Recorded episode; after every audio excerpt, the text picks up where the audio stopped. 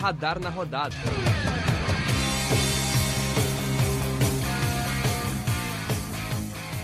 Bom dia, boa tarde, boa noite, qualquer hora que você possa estar ouvindo. Estamos aqui na 28ª edição do Radar na Rodada, né? Nossa nosso podcast semanal para passar todas as informações do futebol gaúcho nesse abecedário do futebol brasileiro. Temos representantes do Rio Grande do Sul nas séries A, B, C e D e iremos contar um pouco da trajetória deles de cada semana, como já estamos fazendo há 28 semanas. Eu sou Rodrigo Arão, apresentando o programa para vocês neste dia de hoje, né? Estamos gravando numa segunda noite, né? Feriado de 20 de setembro, né? Feriado no Rio Grande do Sul. E junto comigo aí para seguir né, esse radar na rodada, que vai ter muito assunto, né, como todos, é, temos aí o Alexandre Rocha e o João Vitor, começando aí primeiro por ordem alfabética com o Alexandre. É, contar o que você achou um pouquinho rapidamente aí, né, fazer sua introdução desse fim de semana movimentado no futebol brasileiro, principalmente no futebol gaúcho, né? Salve Rodrigo, salve João, salve rapaziada que está nos escutando. É, eu achei que foi uma semana muito boa, ah, uma semana muito boa para os gaúchos. E a gente vai dar uma comentada a mais. Teve vitórias inesperadas, teve vitórias esperadas, teve derrotas também. Mas tudo isso a gente vai comentar no podcast de hoje. Também comigo o João Vitor. Passe também sua impressão sobre esse final de semana de futebol. Uma boa. Bom dia, uma boa tarde, uma boa noite a todos os ouvintes do Radar. Um prazer estar de volta aqui na segunda semana seguida, agora no, no Radar na Rodada e um fim de semana de surpresas, né? O Grêmio conseguindo quebrar esse tabu, conseguindo vencer do Grêmio, Juventude abaixo e o Inter, né, com um resultado bom, porém uma atuação muito fraca. Exatamente, né? Vamos começar com o resultado mais surpreendente da rodada, né? O Grêmio que foi até o Flamengo, né? Foi até o Maracanã enfrentar o Flamengo, jogo no Maracanã. E né, o Grêmio que teve alguns desempenhos bem complicados contra o Flamengo nos últimos, nos últimos anos, né? Não só o, o que aconteceu na Copa do Brasil ou até mesmo na Libertadores, né? Sempre sendo muito complicado para qualquer time do Brasil enfrentar o Flamengo, mas o Grêmio, né? Surpreendentemente, dificilmente conseguiu competir. E quando se imaginava que o Grêmio teria mais uma atuação muito complicada, é, consegue uma vitória que faz um favor enorme para as contas do Grêmio, né? O Grêmio vence de 1 a 0, teve a oportunidade de fazer 2 a 0 com o pênalti perdido do Borra, né? O Borra quase conseguiu fazer dois gols em cima do do, do Flamengo, né? E quando a gente está falando de Grêmio, a gente, tem, a gente sempre fala do Grêmio com a, com a calculadora no lado, né? E essa, essa vitória fez um favor enorme pro Grêmio, né? O Grêmio está com 22 pontos na zona de rebaixamento, é verdade, mas né, o Juventude e o Bahia, que estão com 23 pontos, e o Santos, que está com 24 pontos, todos eles têm 21 jogos completados. Né? O Grêmio tem 22 pontos, mas tem 19 jogos é, feitos. Né? Nenhuma equipe no. Apenas o Flamengo tem menos, menos jogos feitos no Campeonato Brasileiro do que o Grêmio, né? Então, embora o Grêmio tivesse e tenha né, uma, um ponto a menos do que Juventude Bahia, né, a conta fica muito mais amigável, porque mesmo um empate nos próximos dois jogos já coloca o Grêmio num ponto de vista de igualdade. Né? A ponto de, né, o ponto de vista em relação à sobrevivência é que o Grêmio, com as últimas atuações, conseguiu cobrir a dívida, conseguiu cobrir o buraco. Agora né, está na estaca zero no que se diz respeito à sobrevivência e à manutenção da sua vaga para a Série A em 2022. Né? Agora, contando um pouco sobre a atuação, sobre a vitória inesperada do, do Flamengo é, contra o Flamengo, o que, que vocês acharam dessa atuação que foi muito importante as pretensões do Grêmio dentro do campeonato? Rodrigo, eu achei que foi uma ótima atuação do time do Grêmio. Talvez até o torcedor mais otimista, gremista, uh, não esperaria essa vitória contra o Flamengo. O Flamengo que a gente sabe que é um dos melhores times hoje do Brasil, se não o melhor os melhores elencos. É, eu achei que o Grêmio veio com a proposta certa, é, se marcou, marcou direitinho, uh, fechou os espaços, saiu em contra-ataques, também propondo o jogo, conseguiu fazer o jogo perfeito contra o Flamengo. É, eu acho que a atuação do, em geral do time do Grêmio foi muito boa, principalmente ali do Ferreirinha, né, que foi o que fez o passe para o gol, a assistência o Borja. O Borja anda jogando muita bola nos últimos tempos. E eu acho que essa vitória pode servir também como um acréscimo de ânimo para esse time sonhar em sair dessa situação tão complicada que eles estão. Até sonhar, talvez, uma vaga numa Sul-Americana, não sei. Bom, um, analisando, né, como o Alexandre já começou, sobre o que, que o Grêmio pode ter de pretensão por temporada, o Grêmio pode muito realisticamente sonhar com uma vaga na Libertadores, não é um absurdo isso. Porque pelo sistema brasileiro atual, oito times se classificam para a Libertadores, né? É o G8. O Grêmio, no momento, com duas partidas a menos, se vencer as duas partidas, vai a 28 pontos. O Internacional, que é o oitavo colocado no momento, tem 29. Então o Grêmio, em questão de um, dois meses, foi de momento complicadíssimo, lutando contra o baixamento, porém pode sim muito bem sonhar com uma vaga na Libertadores. Ainda mais, né, que tem ainda de quase 20 partidas para disputar no campeonato, o Grêmio pode assim sonhar alto. Não é, não é loucura pensar em Libertadores nesse momento para o Grêmio. Eu acho que a a sombra, o perigo do rebaixamento, acho que já o Grêmio já colocou bem para trás. Talvez eu esteja sendo um pouco otimista demais, mas eu acho que no rebaixamento o Grêmio não, não, só, não corre nenhum perigo mais de, de lutar contra ele. É, essa é só colocando em contexto, né, em relação aos jogos do Grêmio, porque basicamente o Grêmio vem jogando com jogos atrasados, né? O Grêmio e o Flamengo, né, tem jogos atrasados basicamente desde o início do, do campeonato. Né? Os jogos que o Grêmio tem para jogar, né, para fazer, para ajudar nessa conta contra o rebaixamento, e aí que talvez é, isso tire um pouco da, da, Isso coloque, né, no caso, esses 22 pontos em, em 19 jogos, um cenário até mais realista, né? O seu torcedor que já tem uma, uma, uma, uma noção de quais são esses jogos, né? Talvez não fique muito esperançoso em relação a não brigar com, contra o rebaixamento, por quê? Porque a boa notícia é que o Grêmio tem dois jogos é, atrasados, mas a má notícia é que esses dois jogos são contra Flamengo e, e Atlético Mineiro, né? Um detalhe né, desse Flamengo e Grêmio é que esse Flamengo e Grêmio, na verdade, é o Flamengo e Grêmio do segundo turno. Né? O jogo do segundo turno entre Flamengo e Grêmio foi disputado primeiro do que o jogo do primeiro turno entre Atlético entre é, Flamengo e Grêmio, né? O próprio Flamengo, por exemplo, tem três partidas para jogar e esses jogos eles foram atrasados porque Atlético Mineiro e Flamengo têm uma série de jogadores titulares é, jogando por várias seleções sul-americanas, né, do Brasil, do Paraguai, da Venezuela.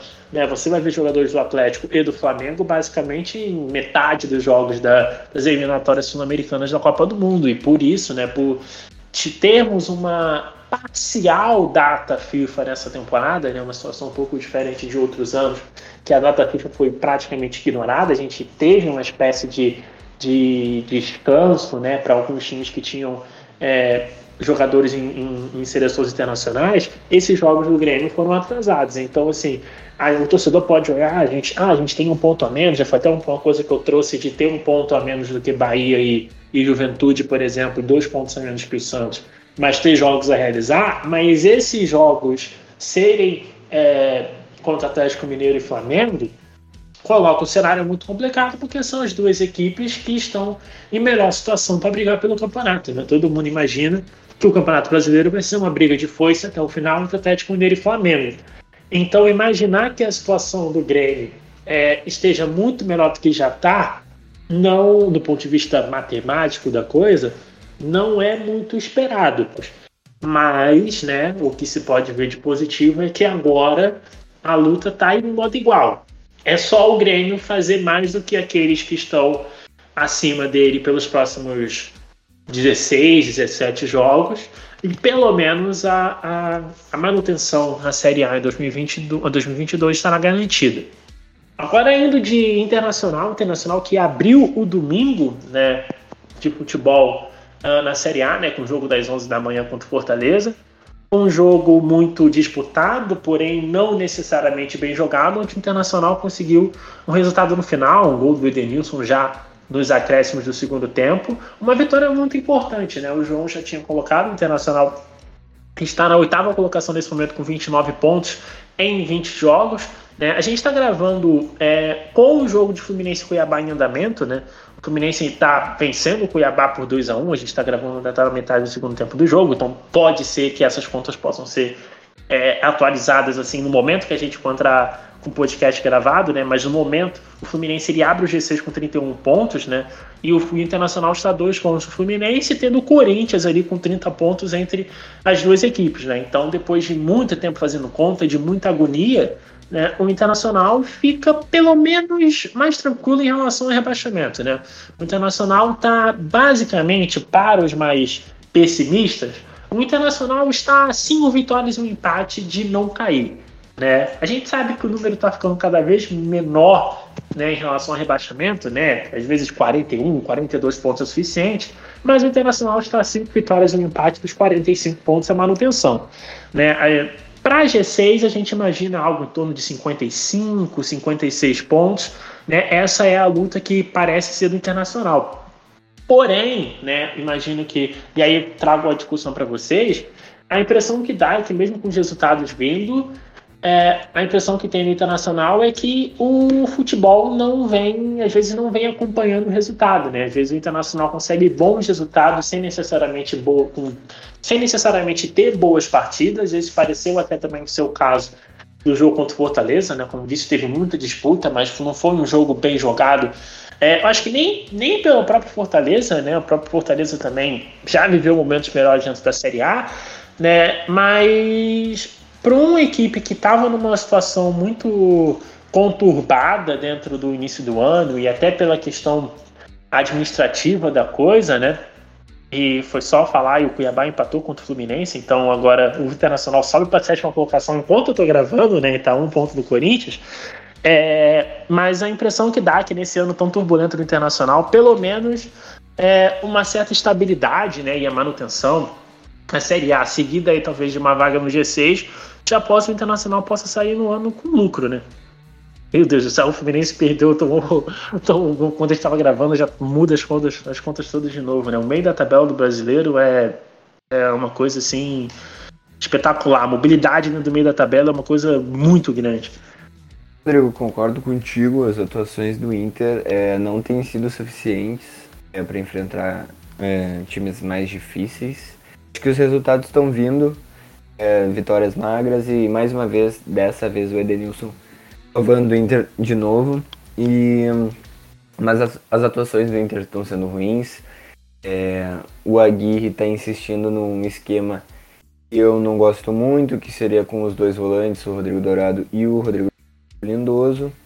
É, eu acho que são dois volantes muito de marcação, o time fica muito preso, principalmente ali no setor do meio campo e atacando mais pelas pontas, né? É, eu acho que o, o, Inter tende a melhorar muito, muito. Após a saída do Tyson também nós tivemos uma, uma queda de rendimento do time do Internacional. É, mas agora atuações não estão sendo suficientes para quem quer brigar por, um, por uma vaga direta, por exemplo. Uma quarta colocação, que é o caso do Fortaleza, né? Agora falando um pouquinho do Fortaleza, Fortaleza que não vence há seis jogos já, né? Ele fez uma boa partida contra o Inter até mas errou muitos gols. É, isso foi o ponto principal, eu acho que para a derrota do Fortaleza.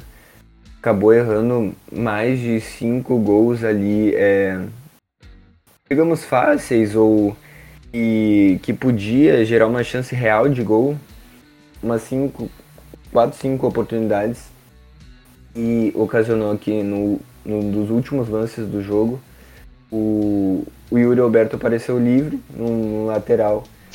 E foi o Edenilson que fez um belo gol, é, driblando dois jogadores ali e batendo na saída do goleiro. Mas eu acho que o Inter tem que melhorar bastante e pode melhorar bastante. Uh, e agora falando um pouquinho sobre rebaixamento, eu acho que desde o começo do campeonato a ideia do Inter não era, uh, não, não era do rebaixamento, né? Até pelo elenco que tem, pelo grupo que tem.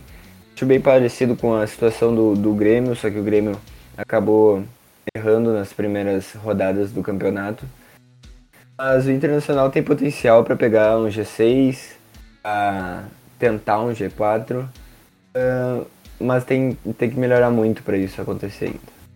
Outro ponto destacado do Inter também é, é essa perpetual esse estado perpetual do Inter de ter laterais ruins. O Inter, eu não lembro da última vez que o torcedor colorado não estava reclamando dos seus laterais, porque é realmente uma situação muito complicada, né? O Sarai, Sar, Saravia, que muitos falavam que poderia melhorar o Inter depois que voltasse né, numa lesão séria, não tá jogando tão bem assim desde que voltou. Essa partida contra o Fortaleza foi horrorosa, também o Moisés, Heitor muito irregulares.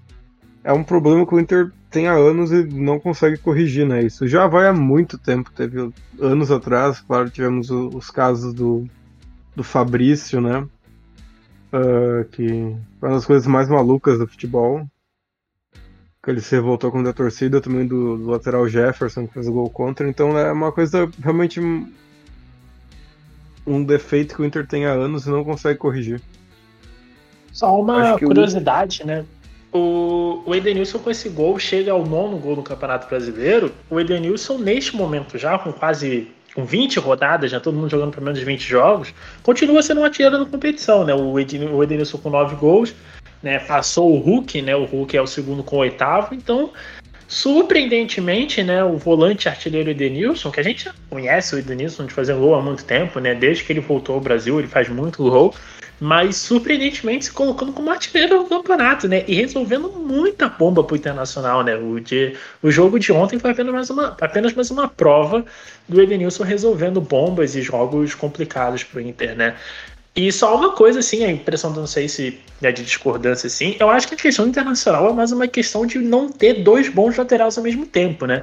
Por exemplo, você tinha o William, mas aí tinha o Jefferson no outro lado, daí você tinha o Iago, mas aí você tinha o Wendel no outro lado. A impressão é que o Inter nunca conseguiu ter dois bons laterais juntos. Mas surgiram algumas peças interessantes pela, pela linha de defesa. Né, nesses últimos anos dentro do Inter, né, não só o, o, o, o William e o Iago, né, mas tivemos alguns outros jogadores que por algum tempo é, conseguiram ter bons desempenhos. Né? Você vai ver até o próprio Rodinei, por exemplo, teve um bom desempenho durante uma, uma época no Internacional, mas ter dois bons laterais jogando num nível consistente, né? Não ter essa impressão de que o time está torto nesse sentido é uma coisa que realmente não acontece há algumas temporadas no Internacional. Perfeito, Rodrigo, concordo completamente contigo. Eu acho que é, esses dois que tu citou aí, o William e o Iago, foram os últimos laterais que realmente se revelaram para o futebol aí do, do Inter, né? É, e concordo com o João que a gente e a torcida do Inter sofre muito com, com os laterais, tanto que o ano mais constante foi o ano passado, onde o Moisés e o Rodinei, que são dois laterais considerados bem medianos aí para o futebol brasileiro, conseguiram atuações boas, conseguiram ótimas atuações até pela, pela camisa do Internacional. Uh, destacando o Rodinei, que foi, que foi um dos melhores laterais do Campeonato Brasileiro do ano passado. Para tu ver como o torcedor sofre bastante, de dois laterais medianos se destacaram bastante com o Abelão, né? Também, só, só finalizando esse tema dos laterais do Inter, né? Também vale ressaltar que uh, na cabeça de muitos torcedores ainda, né, foram laterais que foram grandes responsáveis pela, pela falha do título né, do Inter, na perda do título. No jogo contra o Sport, né, a falha do, do Endel sendo expulso e no, na partida contra o Flamengo, ele, a expulsão do Rodinei. Tá lá pra lateral dá pra puxar pra 2015 também, né, gente? Puxando essa lista de, de laterais do, do Internacional, né? Mas é, mas é exatamente isso, né? Só contextualizando, né? Essa semana que vem pode ser uma data onde o torcedor do Grêmio não fique tão aborrecido com uma vitória do Inter, né? O Inter vai receber o Bahia na, no Beira Rio, né? E o Inter tradicionalmente costuma ter bons resultados contra o Bahia desde essa volta do Bahia para a Série A em 2017, né? Costuma ser um, um, um time que é, tem problemas para ganhar do Inter, né? Mas o jogo do ano passado, que acabou sendo um jogo de certa maneira decisivo e colocando na conta de laterais, foi um jogo que estava é, 1 a 0 para o Internacional até basicamente o último minuto de jogo. E aí o Rodinei tem um pênalti visto pelo VAR, o Bahia empata o jogo é, num pênalti basicamente no último lance, né? Que a gente sabe que esse ponto acabou fazendo falta para o Inter na conta pelo título, né? Na época o Internacional ainda era treinado pelo pelo Eduardo Cudê, né? Então o Inter vai jogar no dia 26 contra o Bahia, né? esqueci de colocar a data do jogo contra o do Atlético Paranaense e Grêmio, mas esse jogo também está é, creditado pela, pelo dia 26, né? A diferença é que o Internacional jogaria às 4 da tarde, o Grêmio jogaria às 6 e 15 A gente tem toda essa questão né, de transmissão em relação ao jogo do Atlético Paranaense, né? O Grêmio, por não ser um dos times né, da, da, da Turner, né, não teríamos a transmissão de Atlético Paranaense e Grêmio, a não ser que se abra uma exceção, como aconteceu, por exemplo, no Atlético Paranaense e Corinthians, onde é, o, a Globo acabou passando pelo Globo Esporte de maneira individual, acabou passando aquele, aquele Corinthians e, e Atlético Paranaense, né?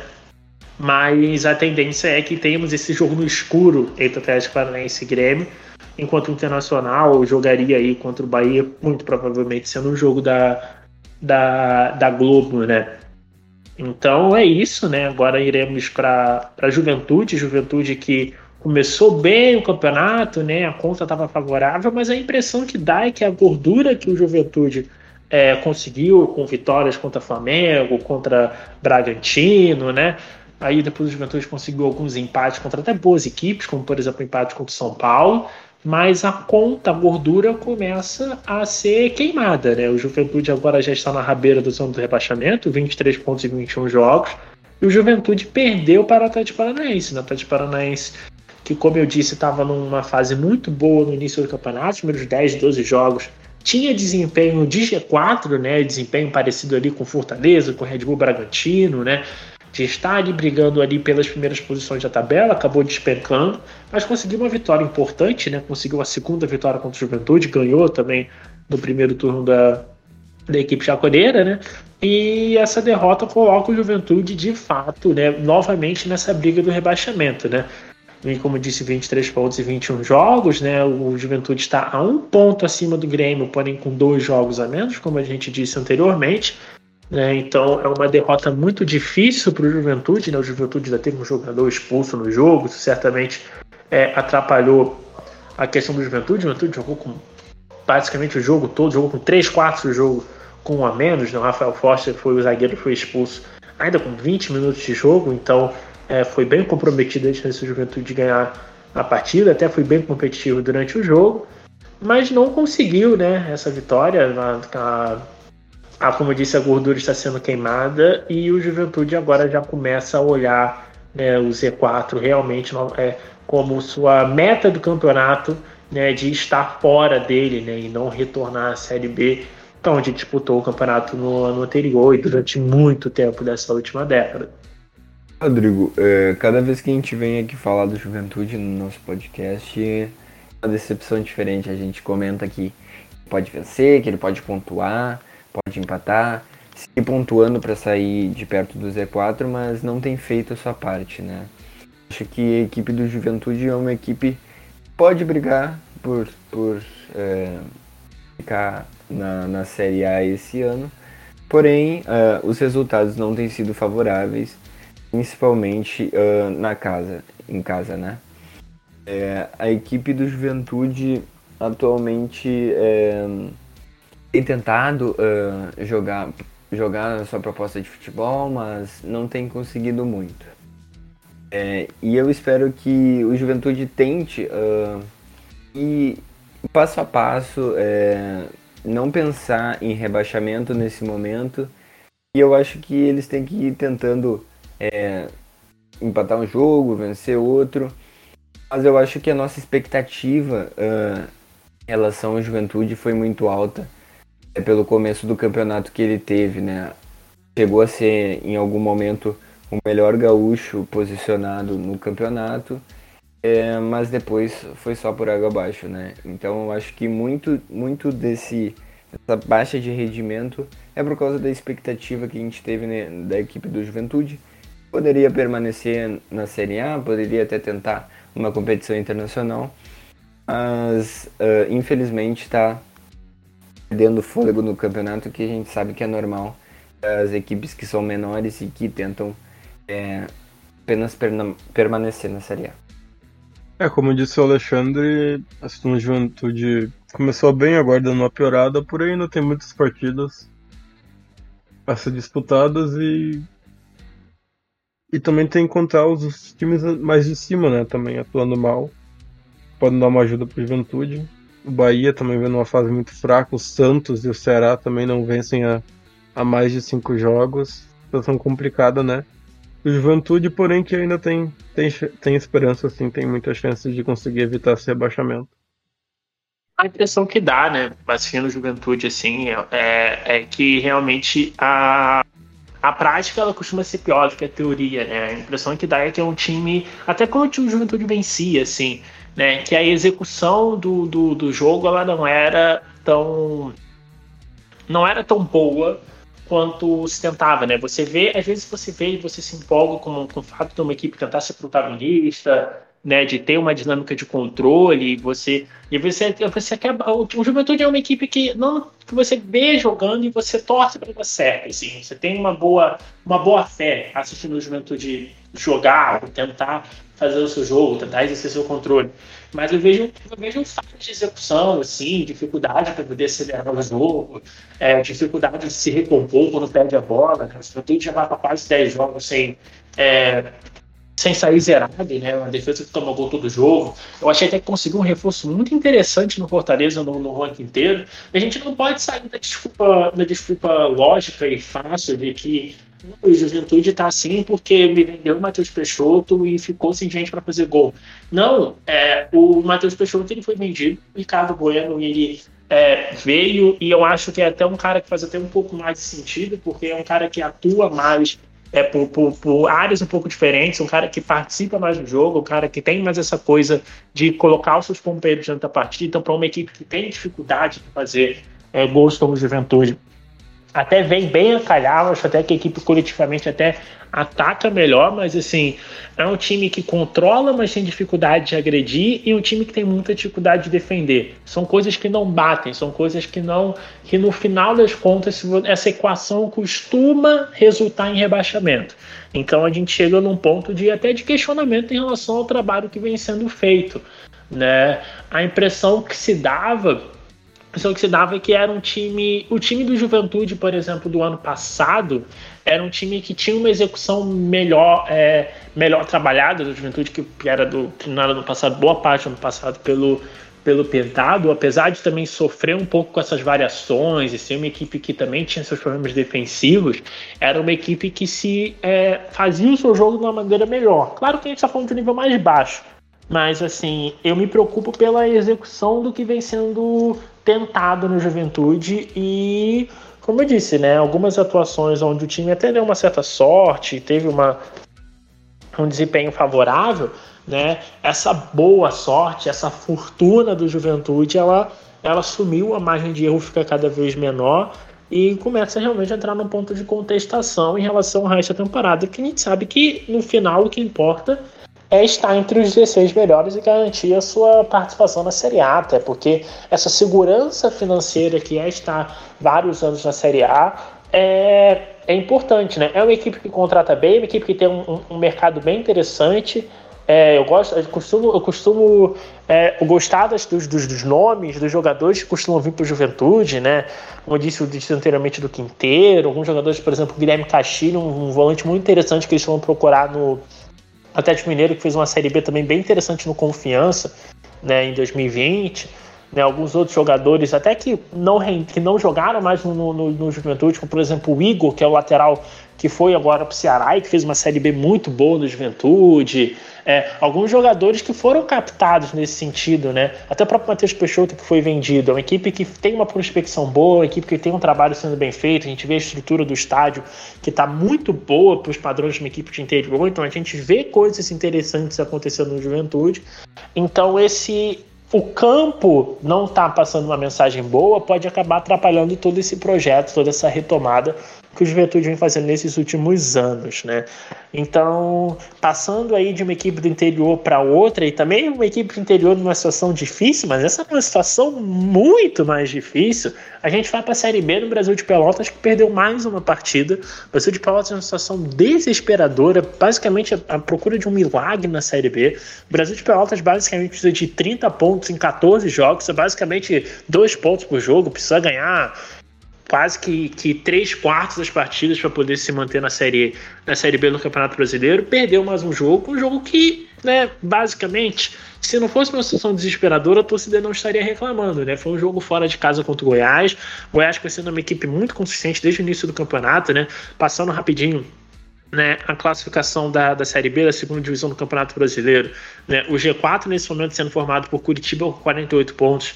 Né, o Goiás com essa vitória em cima do, do, do Brasil de Pelotas foi para foi 45, né, ficando a 3 pontos o Curitiba em segundo, o Botafogo em terceiro com 44 e o CRB com 41 fecha o G4. O CRB, inclusive, é a próxima equipe a enfrentar o Brasil de Pelotas, né, então o que torna a situação ainda mais complicada para o Brasil.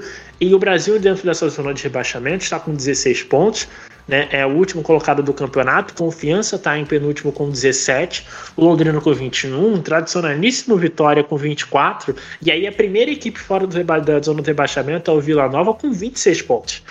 Né? Então, no mínimo, no mínimo, no mínimo, tem que fazer 10 pontos a mais que o Vila Nova, sendo que só temos mais 42 pontos a disputar na Série B, né? A Série B está num ponto um pouco é, acima, né? Temos aí algumas equipes com 25 jogos, como por exemplo o Vasco, a maioria das equipes com 24, né? Então, ao contrário da Série A, que temos apenas 20 pontos, é, 20 jogos feitos, né? Então, a situação do Brasil de Pelotas B, né? O Brasil de Pelotas que vem jogando a Série B já algumas temporadas, né? O Brasil de Pelotas que subiu, se eu não me engano, em 2015, vem jogando todas as Série B, Série B do Campeonato Brasileiro desde o ano de 2016, se manteve bravamente, né? Todos os anos se dava a impressão de que o Brasil de Pelotas estava além das estatísticas, né? Pro, é, jogando um futebol melhor do que o elenco que, que vinha sendo posto para jogar, né?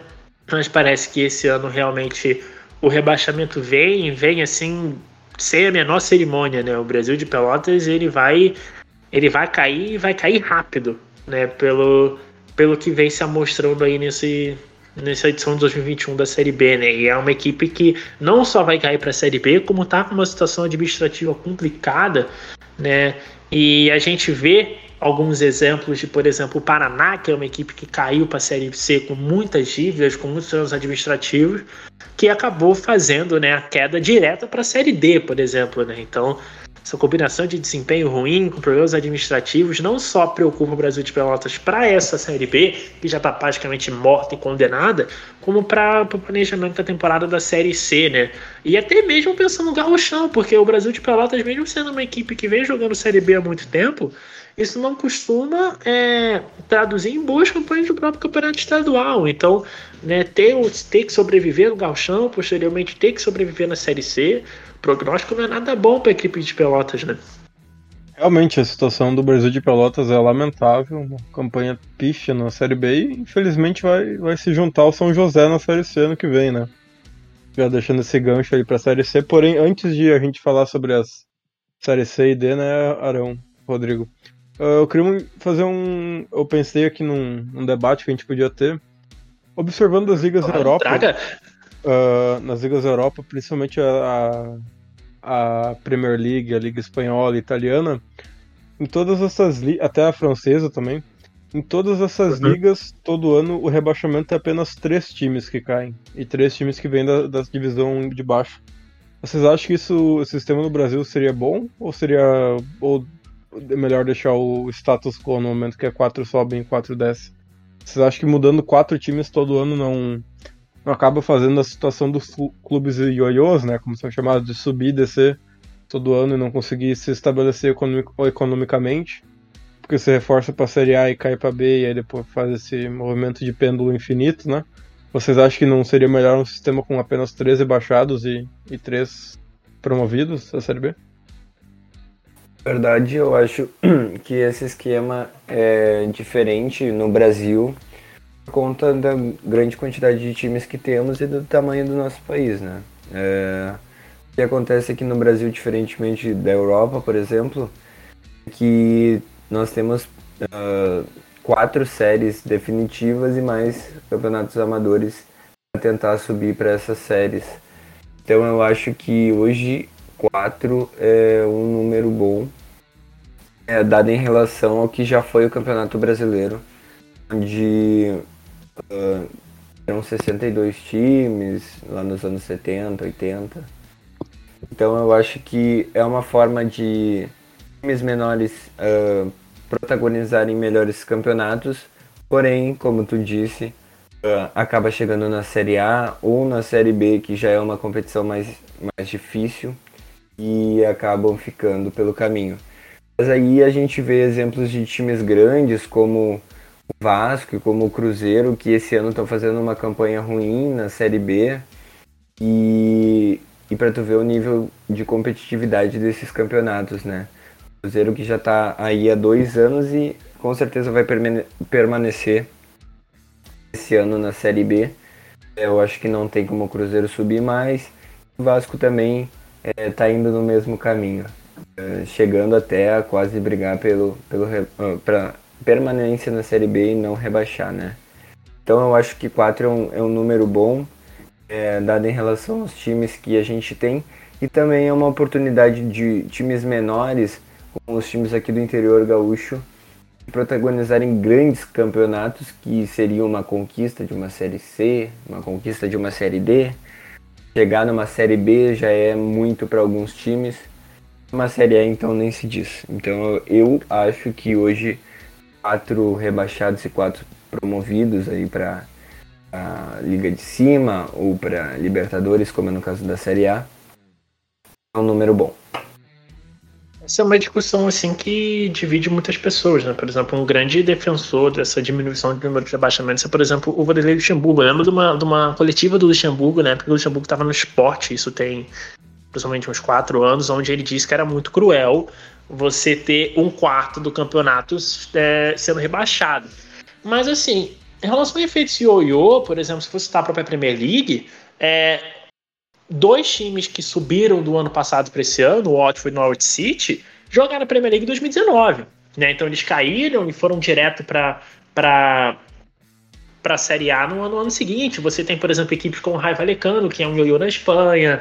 É, o Ruesca caiu e voltou duas vezes, se eu não me engano, nessa, nesse meio tempo também. Você tem vários exemplos de equipes assim ao redor da, dos campeonatos europeus.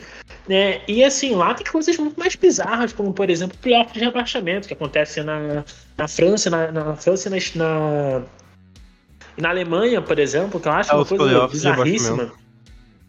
É, eu realmente eu acho. Eu acho, particularmente muito bizarro, por exemplo, o playoff de rebaixamento que acontece em alguns lugares da Europa, sabe? Só um segundinho, na, na Alemanha, que você falou né, específico desse playoff. Eu acho que esse playoff existe na Alemanha devido ao fato da Bundesliga ter 18 times, né? É, então acho que realmente três rebaixados numa liga de 18, acho que eles considerariam muito porém dois talvez muito pouco. Aí eles fazem né, esse sistema de playoffs. Porém, realmente eu acho um absurdo, eu acho que não, não devia premiar um time com como tendo a 16 pior campanha do campeonato com uma chance de se manter na, na, na, na Bundesliga ainda, né? Mas realmente. É, e a Alemanha ela lembra muito. É, a gente vai falar de, de maior série B de todos os tempos. A gente tem Werder Bremen, Schalke e, e Hamburgo jogando uma, uma série B na sim, Alemanha. Sim. Então a gente tem alguns contextos parecidos também. até. Exatamente, Nuremberg já foi campeão. A gente tem um Kaiserslautern que ganhou então, se não me engano, foi 22 anos que tem o último título do Kaiserslautern, né? E jogando Série C e afundado na Série C. O 1860 Munique também, time tradicionalíssimo que jogava é, Bundesliga até pelo menos meados da década de 2000 e é o grande rival histórico do Bayern de Munique, né? As pessoas falam muito da rivalidade é, Dortmund e, e, e Bayern, mas é uma coisa muito mais ligada a serem dois protagonistas do que propriamente uma rivalidade entre os dois. O grande rival, por exemplo, do, do Dortmund é o Schalke, que está na Série B, né? E do, do Bayern de Munique é o 1860 Munique, né? Que basicamente não existe mais rivalidade, porque está lá jogando com a equipe B do Bayern na terceira liga da Alemanha. Né? Mas assim, em relação ao rebaixamento, eu acho que uma demanda muito mais. Tem duas demandas muito maiores no futebol brasileiro, que são o seguinte: primeiro, o calendário bizarro, e segundo, a necessidade de uma criação de uma outra divisão, de, uma, de, uma, de outras divisões. Né? Na Inglaterra, a gente tem pelo menos cinco divisões profissionais, né? que a gente tem é, as quatro divisões, que, né, que a Inglaterra ela é dividida em, basicamente é dividida em três. Né? Você tem a Premier League, que é a Liga Única, né? que é basicamente o clube dos 13 que deu certo, se for resumir, resumir, resumir mesmo, né? foi um clube dos 13 que deu certo, né? eles criaram a Liga com 22 times, depois foi para 20, né? E, e virou algo é, a parte da Federação Inglesa. Depois você tem as ligas do futebol do, do, da, da Federação Inglesa. Por isso que, por exemplo, a League One, do, do, né, que é a Liga 1 do, do, da Inglaterra, na verdade, é a terceira divisão, né? Uhum. A, a Championship seria como se fosse uma, um grupo especial, mais ou menos, aos heads do nome, por exemplo, que a Aliança coloca no time da escola de samba, e aí você teria a Liga 1 como a terceira divisão, porque são as ligas é, administradas pela Football League, e aí da quinta divisão para frente, né, a quinta e a última divisão é, profissional, Liga ela Nacional. já começa a ser dividida, né, que é a Liga Nacional, ela é dividida, se não me engano, em três ou quatro grupos, e aí você começa a ser amador. E a Inglaterra é um tipo de país em relação ao número de clubes que, apesar de ter um tamanho muito menor que o do Brasil, ele se assemelha em relação ao volume de equipes. Então, você ter uma criação de uma quinta divisão, por exemplo, de uma sexta divisão, é uma demanda muito mais importante. Porque a gente, o, né, o Alexandre falou da, do, do, campeonato de 80 times, 90 times, que era basicamente o que era o campeonato brasileiro antes de 87, né? Por exemplo, o campeonato de 86 do, do Brasil tinha três subgrupos e mais de 60 times, né? E aí era um formato tão bagunçado que basicamente os times criaram o Clube dos 13 né? Porque, gente, essa bagunça não dá mais. Tem 40 e poucos times no Campeonato Brasileiro, todo ano um regulamento diferente. As mudanças de regulamento continuaram até 2006, é verdade. Sim, pelo menos o, o desinchaço do campeonato ele ocorreu né, pós 86. E aí, né, o que acontece é que você tem uma Série D que é muito semelhante ao que era o campeonato da Série A nos anos 70 e 80. A Série D ela tem 80 times. A série dela é muito cruel. Você pega 80 times, né, que são classificados por, por, por desempenho no campeonato estadual, né? Cada, cada federação estadual tem direito a dar vaga a um determinado número de times, né? Cada estado tem a sua quantidade. E desses 80 times, 90 times, não lembro exatamente a quantidade, mas é assim, uma quantidade enorme de times da Série D, você separa quatro equipes, que são semifinalistas e posteriormente os finalistas, para jogar uma Série A. Tipo assim, jogar uma Série C. Aí você vê um América de Natal morto na Série D, um ABC que não consegue subir, o próprio Caxias que não consegue subir, vira um, um calvário. Né? Por exemplo, o torcedor do Santa Cruz que vai voltar para essa experiência de jogar na Série D, eles ficaram anos na Série D é, antes de subir na primeira vez e ter todo um processo de retomada do clube que acabou não se concretizando depois. Né? Eu acho que essa é uma demanda muito maior do que, por exemplo, anos de abaixamento com quatro equipes. Ano de abaixamento com quatro equipes eu acho que é até bom em relação ao entretenimento do campeonato, porque é, qual foi a última vez que você discutiu sobre as zonas de abaixamento da Premier League? Por exemplo, o, o Burnley ele teria sido rebaixado no Brasil, sendo o 17 no campeonato da Premier League. Mas ele ficando em 17, ele ficou a 10 pontos acima do Fulham e basicamente não tivemos disputa de rebaixamento em 2020. E é difícil você ter cenários na Europa onde a briga pela parte de baixo se torne algo digno de atenção. Enquanto muitas vezes no Brasil a briga pelas posições de baixo é o que sustenta o nível de emoção, que sustenta a atenção do campeonato nas rodadas finais.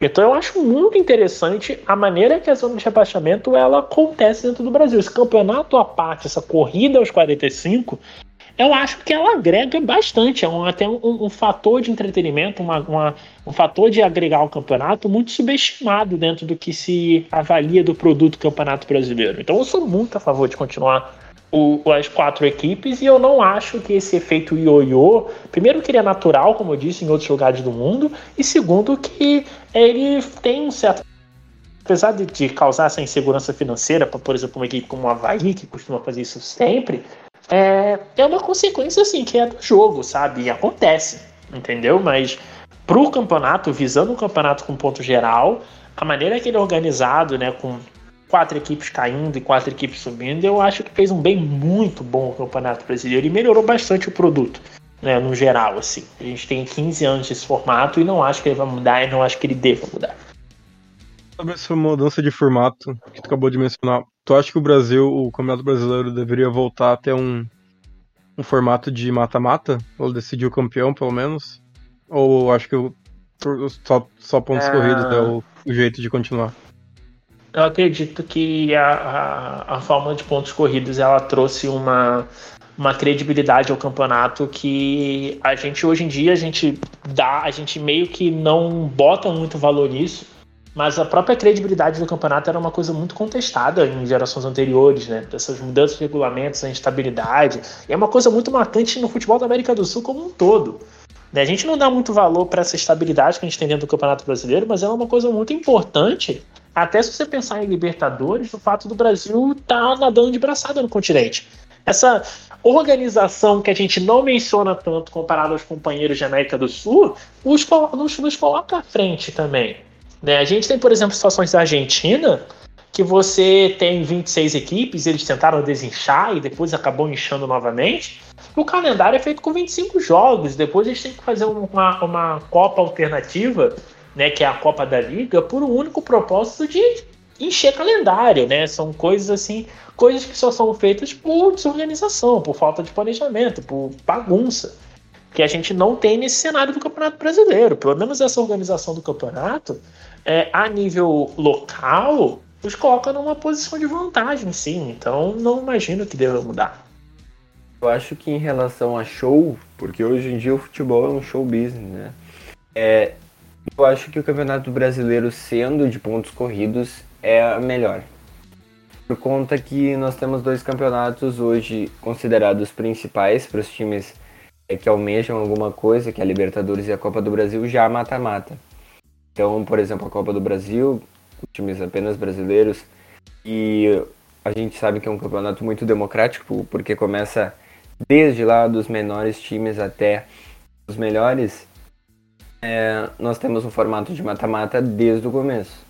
Agora, um campeonato de pontos corridos, como o Rodrigo disse, é, eu acho muito mais justo e muito mais é, sem contestações do que um tipo de campeonato mata-mata, porque aí no mata-mata a gente pode privilegiar alguns times e, e, desmerecer outros. No campeonato de pontos corridos, nós sabemos que desde a primeira rodada um time uh, precisa ganhar para ser o campeão. Então eu acho que o campeonato de pontos corridos é o mais importante hoje para o campeonato brasileiro. Agora, uh, outras alternativas como a Copa do Brasil e a Libertadores, eu acho que um campeonato de mata-mata fica muito mais interessante, uh, principalmente por causa das rivalidades que a gente tem aqui na América do Sul com times argentinos, times uruguaios, entre outros. Pois é, exatamente. É uma grande discussão que a gente teve sobre modelos de campeonato, né? E, e como disse, eles são mais variados do que se imagina, né? América do Sul é um grande exemplo. Você tem né, campeonatos de todos os tipos. Você tem campeonato nacional que parece um campeonato carioca, tipo Uruguai é semelhante a isso. E você vai ter campeonatos um pouco mais organizados, né? Nesse sentido. Né, de, varia de lugar a lugar, por exemplo. Até o da Argentina, eu botei, eu falei bastante da Argentina, mas até tá mais organizado do que em outros momentos. Mas assim, é, é, é, realmente uma discussão assim que ela rende bastante.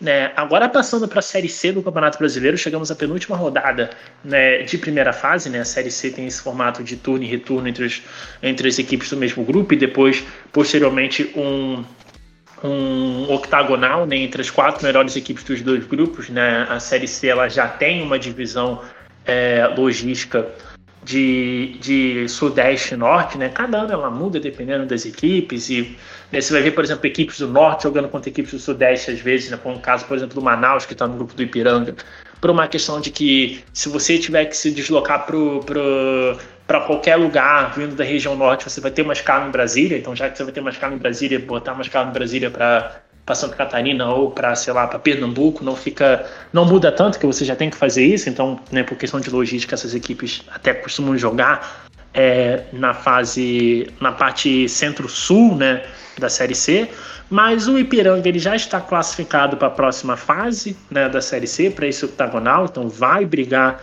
novamente pelo pelo acesso, né, o Ipiranga que é uma equipe que já está na terceira, se não me engano, na terceira temporada seguida disputando a Série C. Né? Temporada passada jogou mata-mata também, acabou. É, jogou o octagonal, acabou não passando, né? Passou ali bem no final pro octagonal, eliminou.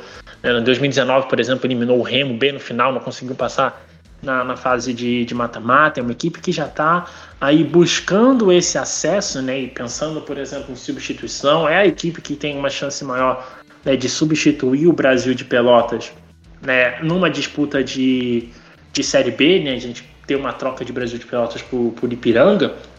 E também o São José, que se mantém aí, é, a princípio vai jogar é, a Série C do Campeonato Brasileiro novamente, né? Está com 22 pontos. As equipes confirmadas no rebaixamento, né? Na, na, nesse grupo B, que é o grupo Centro-Sul, né? Foram as equipes do Paraná e do Oeste, né? O Paraná que chegou a ser líder do Campeonato Brasileiro da Série B durante uma boa parte do primeiro turno de, de 2020, né? Uma equipe que estava para disputar o G4, teve praticamente um segundo turno nulo, que se estendeu a um é, rebaixamento na, na, no Campeonato Paranaense, que culminou num rebaixamento para a Série D. Então não dá para imaginar uma situação pior dentro do Paraná do que essa. Né? E o Oeste aqui também foi a pior equipe disparada desde o começo. Foi algo muito semelhante ao Brasil de Pelotas na Série B no ano passado. Vai jogar a, a Série C é, esse ano, né? Vai jogar a Série D ano que vem, né? depois de ter disputado muitos anos a Série, a série B. É uma situação realmente que, que lembra um pouco a situação do Brasil de Pelotas. O São José está em sexto colocado com 22 pontos, está ali parado no meio da tabela, confirma sua presença na Série C do ano que vem e não vai jogar o quadrangular final né? E iremos ver aí como o Ipiranga irá se sair neste exato momento, faltando uma rodada. As equipes confirmadas no, no, no, octagonal são né, as quatro equipes do grupo B: Novo Horizontino, Ituano, Ipiranga e Criciúma. Né? Então, por exemplo, o Figueirense, que é uma outra equipe muito tradicional né, que já jogou Série A há muito tempo. Né? A última Série A do Figueirense foi em 2016, não faz tanto tempo assim. É, vai estar na parte de vai estar fora desse octagonal, mas pelo menos irá manter sua participação na Série C, né? E no grupo A, que é o grupo das equipes do Norte e Nordeste por sua maioria, né? Mas aí temos, por exemplo, Volta Redonda e a Tombense, né, como equipes da região Sudeste disputando esse grupo. É, teremos o Paysandu, a Tombense, o Manaus e o Botafogo da Paraíba, a princípio, jogando é, esse octagonal final, né? Que vai disputar junto com o Ipiranga essa, essa vaga na Série B. Porém, né, ainda temos uma chance da equipe do Ferroviário e também do Volta Redonda, dependendo dos resultados, de passarem ou Manaus ou Botafogo da Paraíba, né? Então Passando de uma vez por todas, quais são as equipes que estão confirmadas no octagonal? No grupo A, Paysandu e Tombense já garantiram suas vagas, né? eles estão com 27 pontos, e Ferroviário e, é, e o Volta Redonda só pode chegar até é, 26, né? Então existe. Na verdade, existe uma chance do Paysandu ser eliminado também. Paysandu e Tombense, um dos dois ser eliminados pela, pelo Ferroviário. Mas uma dessas duas equipes já está garantida. Ou Paysandu ou Tombense, uma dessas equipes já estão garantidas é, na fase octagonal final. E Novo Horizontino, Ituano, Ipiranga e Criciúma jogarão também essa fase super decisiva da Série B, da Série C, para ver quem irá disputar um lindo campeonato de 38 rodadas, de grandes emoções e uma estabilidade financeira de 8 milhões da cota do pay-per-view da série, da série B no ano que vem. Que pode não parecer muita coisa, né? Pode para o torcedor do Grêmio é é um pesadelo, né? Para o torcedor do Inter, para o torcedor do Vasco, do Cruzeiro, é um pesadelo. Mas uma Série C, né, 30 jogos no Grupo Globo para o time do Ipiranga é um sonho, né, e para muitas dessas equipes também. Agora repassando os confrontos da Série D, nós tivemos pela segunda rodada o Aparecidense ganhando de 3 a 1 da Caldense e passando de fase, o Joinville ganhando nos pênaltis do Bangu por 4 a 3, a Campinense ganhando nos pênaltis também do Sergipe por 4 a 2, Santo André uh, perdendo para o esportivo, como o Rodrigo já falou, por 5 a 4 nos pênaltis. O 4 de julho aplicou 3 a 0 no Penharol. Cavel, Atlético do Ceará fez 5 a 3 nos pênaltis no Juazeirense. O Caxias passou de fase contra a Portuguesa por 4 a 1 nos pênaltis. É, Boa e Rondonópolis empataram em 1 a 1. União Rondonópolis acabou se classificando. Ferroviária ganhou de 1 a 0 da Brasiliense e se classificou. Motoclube ganhou de 2 a 1 de Castanhal e se classificou. América do Rio Grande do Norte 2 a 0 em Atabaena. Uh, ABC ganhou de 3 a 2 do Retrô. Uberlândia ganhou de 2 a 0 de Nova Mutum. Paragominas ganhou de 2 a 1 de São Raimundo e o Guarani do Ceará ganhou de 2 a 0, encerrando os times que se classificaram para as oitavas de final da Série D. Agora falando de divisão de acesso, nós tivemos a décima rodada da divisão de acesso do Gauchão 2022. E os confrontos acabaram assim: Tupi 0 a 0 com o Passo Fundo, Guarani de Verano Soares ganhando do Avenida por 1 a 0, Inter de Santa Maria empatando com São Paulo por 1 a 1, Igrejinha ganhando de 1 a 0 do Cruzeiro, Glória de Vacaria ganhando de 3 a 2 do Veranópolis, São Gabriel ganhando, empatando de 1 a 1 com o Bagé, Guarani uh, ganhando de 2 a 1 do Lajadense e o União Frederiquense ganhando de 1 a 0 do Brasil de Farroupilha. Agora nós vamos ter a sétima rodada, rodada atrasada, onde o Inter de Santa Maria vai jogar contra o Guarani de Venunciários. O Inter de Santa Maria, que atualmente ocupa a quinta colocação do grupo B, é, está conseguindo se classificar para os mata-matas, mas ainda faltam algumas rodadas para decidir quem é que vai ir para os mata-matas e quem vai subir para o gauchão. Uh, do ano que vem. João, eu quero saber de ti como é que tu acha que o Inter de Santa Maria vem para esses jogos, depois de empatar um jogo contra o São Paulo e agora o próximo jogo contra o Guarani de Venâncio Aires. Bom, uh, o Santa Maria né, vem num momento meio confuso. Uh, são quatro partidas invictas, porém três dessas partidas foram empates. Porém, tem que jogar ainda porque tem chances né, de. Tá apenas um ponto da, de entrar nesse G4 para conseguir avançar para semifinais, porém o São Paulo de Rio Grande do Sul tem uma partida, o perdão, o Inter de Santa Maria tem uma partida a menos. Uh, então o Inter tem chance ainda assim de subir para o Gauchão, porém vai precisar vencer essas partidas aí, porque são bastante partidas na fase de mata-mata, né? Tem as quartas, as semis a final, e apenas o... os que chegam à final sobem de divisão se eu estou correto, e por isso mesmo acho que o tem que focar para conseguir vencer essas últimas partidas e conseguir pegar uma vantagem, né, de jogar em casa segunda partida nessa fase de mata-mata. E olhem como é importante esse próximo jogo, como o João acabou de destacar, o Inter está apenas a um ponto do São Paulo é, e com um jogo a menos. E esse jogo válido pela ro sétima rodada é, é contra o Guarani de Venan Soares, que está justamente na sexta colocação no grupo B. É, e também apenas a um ponto atrás do Inter de Santa Maria. Então, caso o Inter ganhe essa partida, ele já vai a 13 pontos, ultrapassa o São Paulo e abre uma distância importante para o Guarani, que está bem pertinho dele. Então, eu acho que as chances de classificação para as quartas de final são reais. Porém, uh, o, o Inter precisa melhorar, como tu destacou, nos últimos quatro jogos, três empates. É, e é isso, eu acho que o Inter tem grandes, grandes chances de classificação. Agora, saindo da divisão de acesso, saindo do futebol gaúcho e indo para o futebol internacional, nós tivemos também a Copa do Mundo de Futsal, é, a última rodada da fase de grupos. E como é que ficou, João? Bom, uh, fazendo uma repassada geral pelos grupos, né? A Copa do Mundo Futsal é uma Copa muito democrática. É, eu acho muito legal porque na competição sempre vai ter umas seleções que você nunca veria numa, numa Copa do Mundo tradicional, né? No futebol de campo. Porém, dando uma repassada rápida, começando pelo grupo do Brasil, depois indo por ordem alfabética, o Brasil com tranquilidade total, uh, ficou em primeiro no grupo, foram três vitórias em três partidas, 18 gols marcados contra apenas dois sofridos, na terceira rodada venceu do Panamá por 5 a 1 uh, e também na segunda rodada venceu por 4 a 0 a República Tcheca e na primeira 9 a 1 no Vietnã. O grupo, o resto do grupo né, ficou com República Tcheca e Vietnã com 4 pontos. E o Panamá em último com 0 foi eliminado. A República Tcheca e o Vietnã vão passar para a fase de mata-mata. E por causa né, do sistema do o sistema da competição é 24 times, aí tem aquele todo aquele aquela, aquele sistema né, do terceiro, dos terceiros colocados avançarem para os oitavos de final e tudo mais. Repassando os outros grupos rapidamente, no grupo A, o Cazaquistão com 7 pontos ficou em primeiro, Venezuela também com 7 em segundo, Costa Rica em terceiro com 3 pontos e Lituânia com 0 pontos. Uh, Lituânia é o país sede e Costa Rica eliminados.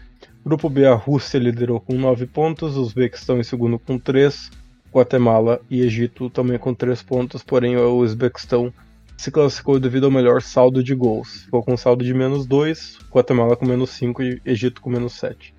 O grupo C, Portugal uh, liderou o grupo com 7 pontos, Marrocos em segundo com 5, a Tailândia com 4 em terceiro e a Ilha Salomão em último colocado com 0 pontos, apenas 4 gols marcados e 22 sofridos. Porém, as Ilhas Salomão não tiveram a pior campanha do, do, do torneio. A gente já vai chegar até daqui a pouquinho no, na pior campanha.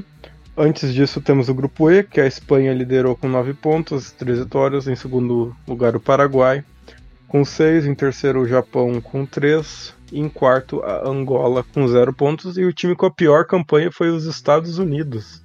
Os Estados Unidos no grupo F ficaram em último colocado, perderam as três partidas, marcaram apenas dois gols e tomaram 22 em três partidas. A Argentina liderou o grupo com 9 pontos, em segundo o Irã com 6 e em terceiro a Sérvia. Perdão, o Irã com 6 é, e a Sérvia com 3. Bom, as oitavas de final ficaram desse jeito. As oitavas 1 ficou Venezuela contra Marrocos. Oitavas 2 Brasil e Japão. Esse jogo vai ser disputado na quinta-feira, dia 23, às 14 horas no horário de Brasília. Então, né, esses confrontos vão ser uma quarta de final. Então, o Brasil, se vencer o Japão, vai pegar o Venezuela ou Marrocos. E o Brasil na semifinal aí vai pegar ou Rússia, Rússia que enfrenta o Vietnã, então Rússia e Vietnã, ou Argentina ou Paraguai, né? Temos aí o confronto sul-americano, Argentina e Paraguai. Então, muito provável que temos um Brasil e Rússia, ou Brasil e Argentina nas semis, né? Rússia e Argentina são duas das favoritas ao título junto com o Brasil. O outro lado das oitavas de final ficou Espanha e República Tcheca, Portugal e Sérvia, Uzbequistão e Irã, e o confronto mais mais uh, mais aleatório uh, né, das oitavas de final, Cazaquistão e Tailândia, mais alternativa a palavra que estou procurando.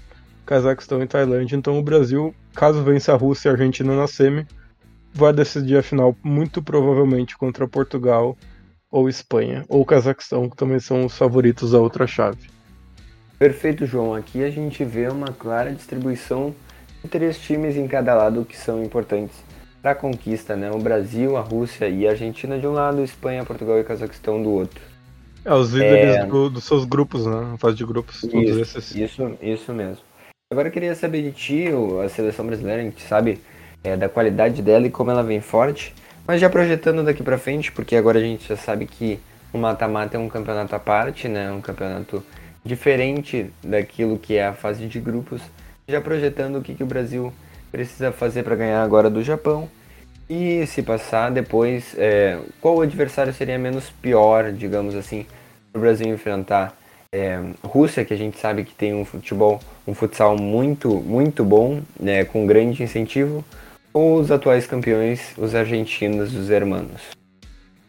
Bom, analisando primeiro as oitavas de final, o Japão conseguiu né, se classificar apenas pelo, né, pelo sistema né, com os quatro melhores terceiros colocados se classificam. Né? O Japão ficou em terceiro no grupo, venceu na estreia a Angola de 8 a 4 depois perdeu para a Espanha de 4 a 2 e para o Paraguai de 2 a 1 O Brasil não deve ter dificuldades para vencer o Japão, com todo respeito à seleção nipônica, porém a única chance do Brasil perder esse jogo é se os árbitros forem japoneses, né?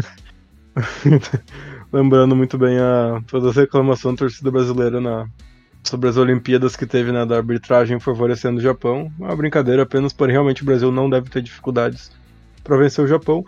E já nas quartas, Rússia, perdão, nas, nas quartas de final, o Brasil pega ou Venezuela ou uh, Marrocos. Bom, a Venezuela teve uma campanha muito boa na fase de grupos, conseguiu sete pontos, né? Conseguiu um empate com a com o Cazaquistão, que é um dos favoritos ao título.